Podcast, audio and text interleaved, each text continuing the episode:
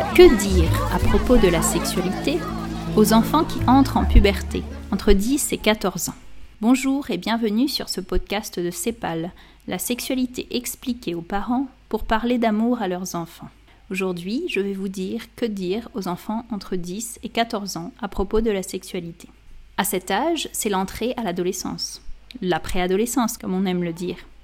C'est le moment où le corps change. Si précédemment, c'était une époque de latence où hormonalement et physiquement les enfants ne changeaient pas énormément, entre 10 et 14 ans, l'enfant grandit, parfois beaucoup, et ses hormones sexuelles entrent en action.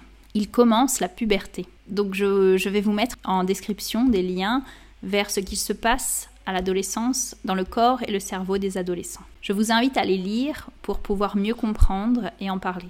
La première chose que vous remarquerez entre 10 et 14 ans, ce sera l'apparition de la pudeur, vers 10 ou 11 ans pour les filles et un ou deux ans plus tard pour les garçons. Vous verrez alors votre fille vouloir absolument aller dans la cabine d'essayage, même pour mettre une veste. Vous verrez votre fils s'enfermer dans la salle de bain à clé pour se laver, alors qu'avant il était capable de se déshabiller dans le couloir ou alors il se plaignait pour aller prendre un bain. Surtout, ne vous moquez pas d'eux. Ne dites pas non plus des phrases comme Oh, ça va, je t'ai vu depuis que t'es tout petit, tu n'as rien à me cacher. Votre enfant grandit. En fait, il prend conscience que son corps est précieux. Vous lui avez répété avant, mais là, il l'intègre, il l'incarne en fait. Et c'est avec humilité et bienveillance qu'il nous faut, parents, accueillir ce moment. C'est très important pour le développement de l'enfant. Et il faudra faire attention à ce changement de comportement et être délicat, parce qu'à cause de l'apparition de cette pudeur, l'enfant deviendra plus secret et ne viendra plus aussi facilement de lui-même vous parler. Ce sera alors à vous d'aller le voir régulièrement, lors de moments intimes en tête à tête, pour pouvoir discuter avec lui de ce qu'il ressent, de ses questionnements, de comment il vit ces changements dans son corps. Non seulement sur la sexualité, sur les relations fille-garçon, mais tout simplement parfois pour savoir ce qu'il vit à l'école, ce qu'il aime lire, ce qu'il fait, etc. Parce qu'il vous dira peut-être plus tout. Un trajet en voiture, juste avec cet enfant, sera un moment idéal. Parce que comme vous êtes focalisé sur la route, l'enfant se sentira plus libre de vous parler parce qu'il n'aura pas votre regard posé sur lui. Essayez aussi, par exemple, de passer un moment avec lui le soir avant de se coucher, parce que l'ambiance nocturne et le temps calme avant la nuit est très propice au cœur à cœur. Il est très important que soient créés ces moments permettant euh, de, de se dire des choses profondes. Alors, par contre, même si vous avez une très bonne communication avec votre enfant, même s'il est facile de discuter avec lui, il n'est pas encore le temps de le laisser seul, livré à lui-même. Même s'il est mature, il ne faudra pas simplement compter sur le fait qu'il viendra vous voir en cas de problème. En effet, son cerveau, le cerveau de l'adolescent, n'est pas encore mature pour prendre des décisions importantes il n'a pas encore une capacité d'anticipation suffisante pour bien analyser tous les effets à long terme d'une décision ou comprendre la nocivité de certaines de ses activités. Vous devez donc l'accompagner dans chacune de ses décisions, dans les importantes comme son orientation scolaire, mais aussi comme celles qui peuvent paraître plus petites, comme le choix de ses livres, de ses divertissements. Vous devez bien sûr ne pas encore lui laisser de téléphone. Le choix des amis, des lieux de vacances, des camps, doit se faire sous votre supervision, plus ou moins ouverte en fonction du caractère de votre enfant, bien sûr. La ruse peut être une bonne chose à l'adolescence, mais il ne faut pas le laisser euh, tout choisir. Vous devez être là. Aussi, euh, même si vous êtes là, vous êtes vigilant, je rappelle qu'aucun cadre, aucune activité ne protégera votre enfant à 100%. Que ce soit un camp, euh, scout, top, non mix, etc., avec des responsables que vous connaissez, en fait, on ne sait jamais. Dès que l'enfant est en contact avec d'autres personnes, il peut y avoir des discussions, des images, des films, des n'importe quoi qui vont circuler à l'insu des organisateurs ou des responsables. Avant d'envoyer votre jeune loin de chez vous, il est important que vous l'ayez mis en garde contre les mauvais comportements possibles des autres. Les grossièretés, bon ça c'est pas très compliqué, mais aussi les images obscènes, les discussions inappropriées. Je ferai un podcast euh, uniquement sur euh, comment euh, parler de pornographie avec les enfants, parce que malheureusement dans le monde actuel, on est obligé d'en parler, et l'éducation à la pureté doit rester au centre de vos préoccupations. Répétez toujours et encore ce que vous lui avez dit. Il faut qu'il comprenne que si quelque chose le choque, il doit trouver la force de s'en détourner, de partir, de ne pas écouter, de ne pas regarder. et de le dire à un adulte. Donc là, la prière, il faut que lui-même soit convaincu que l'Esprit Saint est bon et va l'aider. Tous ces sujets sont intimes, importants. Il ne faut pas en parler avec d'autres adolescents. tout cela, je vous le dis comme ça, de manière assez catégorique, mais évidemment, ne leur parlez pas comme ça. Mais donnez-leur plutôt des conseils. Et gardez bien la porte ouverte pour que l'enfant se sente à l'aise de venir vous en parler. De votre côté, si l'enfant vous dit qu'il a entendu, vu des choses lors de camp, vous aussi, il vous faudra le courage d'aller parler aux responsables. Il faudra être délicat avec votre enfant, parce que cette situation peut le mettre très mal à l'aise. Hein. Confiez-vous à l'Esprit Saint, encore une fois. Là encore, la question se pose, est-ce que vous mettez votre enfant au courant du fait que vous allez en parler, etc. Enfin, je vous laisse décider, vous connaissez votre enfant, mais en tout cas, vous, n'avez pas le droit de ne pas agir s'il y a quelque chose comme ça qui s'est passé, s'il y a des images porno qui ont circulé, s'il y a eu des discussions euh, malsaines qui ont eu lieu, etc parce qu'il s'agit du bien de votre enfant, bien sûr, mais aussi celui de tout le groupe, du camp, de, l'image même de ce camp.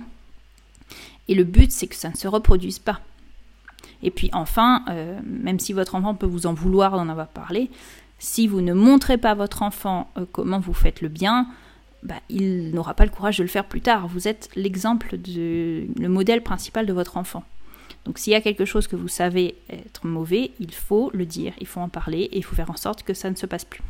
Là, entre 10 et 14 ans, c'est essentiel que si votre enfant dort à l'extérieur de chez vous, que ce soit non mixte. Les filles et les garçons, entre, 14, entre 10 et 14 ans, grandissent plus du tout de la même façon. Et le meilleur moyen de préserver le rythme de chacun et de leur permettre au mieux de développer leur potentiel, c'est d'éviter de mélanger filles et garçons. Et cela encore plus la nuit.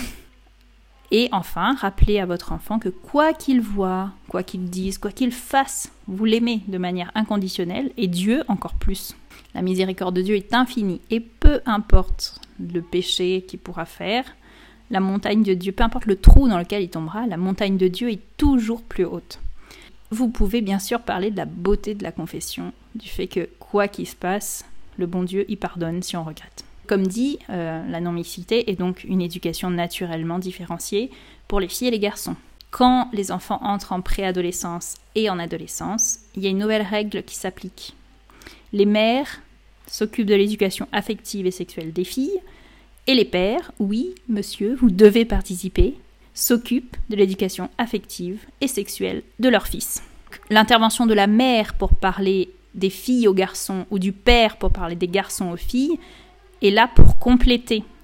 Mais euh, il faut que l'essentiel, donc tout ce qui se passe dans le corps de l'homme doit être expliqué par le père, tout ce qui se passe dans le corps de la femme doit être expliqué par la mère. La présence bienveillante et solide de parents de l'autre sexe est importante pour justement avoir le modèle stable de ce qu'est un homme et une femme adulte. Soyez heureux, réjouissez-vous, parce que tous les changements physiques et psychologiques qui surviennent sont nécessaires et importants pour que vos enfants deviennent des adultes. Le but de toutes ces transformations est qu'ils soient prêts à donner et à accueillir la vie. Et pour vous, ce doit être une source de joie, une excellente nouvelle. Si vous avez donné les informations au bon moment, votre adolescent sait ou saura, s'il a encore il a que 10 ans, il saura en quoi consiste mécaniquement une relation sexuelle et comment se passe réellement la procréation c'est important qu'entre 10 et 14 ans, il le sache. Donc euh, s'il n'est pas encore au courant, il faut que vous lui expliquiez d'une façon ou d'une autre. Pour les filles, comme dit c'est aux mamans, de parler du cycle féminin, du fonctionnement biologique d'une femme. Comme j'ai dit précédemment dans les autres podcasts, les filles ont souvent été plus attentives aux changements qui viendraient dans leur corps.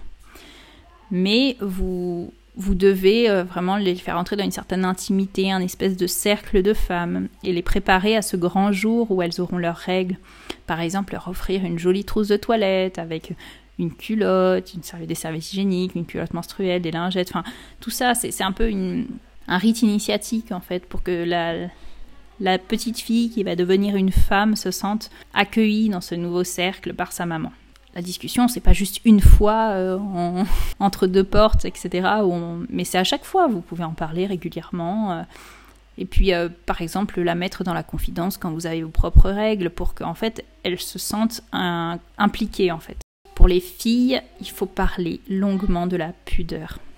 Si au tout début, de la préadolescence, elles vont avoir un peu de pudeur, vous allez le sentir. Vu la société dans laquelle on vit, très vite, ça va s'en aller. On vit dans un monde un peu paradoxal. D'un côté, elles sont sensibles à leur corps, à l'image qu'elles donnent d'elles-mêmes, elles veulent pas se montrer, mais elles ont des complexes, ces jeunes filles. Mais d'un autre côté, elles voudront être à la mode. Et aujourd'hui, cette mode est anti-pudique. Elle tend à montrer et non pas à cacher le corps de la femme. Donc euh, ne lâchez rien, restez présente pour l'achat de vêtements et euh, faites-leur prendre conscience de l'image qu'elles projettent. Donc entre 10 et 14 ans, euh, leurs corps vont beaucoup changer, mais donc elles vont passer de petites filles à femmes. Mais respectez bien cette progression. Donc elles n'ont pas encore à s'habiller comme des femmes, à se maquiller comme des femmes, ce sont encore de petites filles. Mais elles commencent à avoir le corps d'une femme, donc c'est le moment de faire évoluer doucement leur garde-robe pour qu'elles s'adaptent à leur corps qui change. Par exemple, les jupes courtes, qui étaient acceptables pour une fillette, euh, ne sont plus du tout acceptables pour une jeune fille. Je vous mettrai en lien un article de Femme à part qui vous aidera à guider vos adolescentes pour qu'elles s'habillent de la manière la plus décente possible. Il devient aussi important de surveiller la façon dont la fille se tient parce qu'une pose qui peut paraître négligée pour une petite fille devient vite lascive pour une adolescente. Votre regard d'adulte est très important. La compréhension de la mécanique d'une relation sexuelle, notamment de la pénétration, pourra paraître dégoûtante au premier abord pour une fille, ou alors bizarre, car elles n'ont pas toujours conscience, voire presque jamais, à cet âge, que la relation sexuelle peut procurer du plaisir. Il faudra alors revenir à la source, de tout cela, c'est-à-dire Dieu et l'amour. Vous pourrez alors expliquer avec simplicité qu'il est normal de passer par le corps pour montrer à quelqu'un qu'on l'aime, parce que les mots ne peuvent pas suffire. Par exemple, il est normal qu'une mère embrasse sa fille pour lui montrer qu'elle l'aime, ou il est normal que des frères et des sœurs s'enlacent. Ainsi, lorsque l'on veut montrer son amour à la personne qu'on a choisie pour passer toute sa vie, il y a un geste d'amour qui est plus grand que les autres.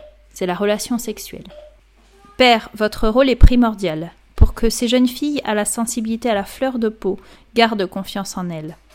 Valorisez-les, complimentez-les, mais soyez aussi présents pour leur faire remarquer lorsque leur tenue ou leurs comportements sont indécents. Et si besoin, parlez-leur de vos propres combats face à la pureté. À cet âge, les enfants prennent conscience que leurs parents ne sont pas parfaits, et leur faire découvrir comment vous surmontez vos faiblesses crée chez les jeunes filles une réelle admiration. Enfin, gardez bien en tête que si ce n'est pas vous, leur père, qu'elles admirent et qu'elles prennent pour modèle masculin, ce sera un autre, probablement un garçon de leur fréquentation, ou bien une célébrité. Concernant les garçons, il vous faudra repérer ce moment un peu spécial où les garçons basculent dans l'adolescence, avec l'apparition de la pudeur, comme pour les filles. Les changements de comportement seront le signe qu'ils auront prochainement, ou qu'ils ont eu, leur première éjaculation nocturne. Ce moment est important à repérer, car certains sujets ne pourront être entendus et compris par les garçons que le jour où ils auront passé cette étape essentielle. Ils pourront alors sentir dans leur chair l'influence de la testostérone. Mais une fois de plus, accueillez cette nouvelle avec joie, car cette première éjaculation signifie que son corps fonctionne et qu'il devient un homme. Les garçons sont généralement plus pudiques que les filles, et la mode masculine aussi. L'intervention sur la pudeur sera donc moins exigeante que les filles. Mais la mode évolue si vite qu'il faudra rester attentif. Père, votre rôle est essentiel à, cette étape pour introduire vos fils au combat pour rester chaste, notamment concernant évidemment la pornographie. Il faudra poser des mots justes sur le plaisir. Les garçons sentent bien dans leur chair, cela donne du plaisir. Il faudra bien rétablir la raison première de ce plaisir, qui est bon et qui est voulu par Dieu, bien sûr, mais qui doit être tourné vers la procréation. Et comme la conséquence immédiate de ce plaisir avec une femme est la création d'une nouvelle vie, il est nécessaire qu'il soit canalisé. Donc évidemment, vous ne pourrez pas couper au sujet de la masturbation. Formez-vous, des sites existent. Vous ne pouvez pas ne pas parler à vos fils de ce sujet. Mère, très important, c'est le moment de vous retirer avec humilité. Il faut vous rendre à l'évidence et accepter humblement que vous ne pouvez pas parler de ces sujets à vos fils parce que vous n'êtes pas un homme, tout simplement, et que on ne ressent pas la même chose physiquement. Vous ne pourrez tout simplement pas aider vos fils. Si vous êtes seul à élever votre fils, il vous faudra trouver un homme de confiance pour le guider et l'introduire à toutes ces difficultés qu'il va rencontrer dans sa vie. Il existe des très bons camps qui parlent de ces sujets aux garçons. Teen Star peut aussi les aider. Ne les laissez pas seuls. Les enfants s'intéresseront peut-être aussi à l'autre sexe. Entre 10 et 14 ans, les différences de développement entre filles et garçons sont plus que jamais éloignées. Ce n'est que vers la fin du collège, vers l'âge de 14 ou 15 ans, que les groupes de filles et de garçons recommenceront réellement à se mélanger. Et avant cela, c'est tout à fait normal si les filles et les garçons ne se fréquentent plus beaucoup. Les filles, souvent, ont commencé leur puberté avant les garçons, et de manière générale sont plus matures qu'eux. Elles sont souvent plus grandes aussi physiquement. Les garçons restent des enfants pendant plus longtemps.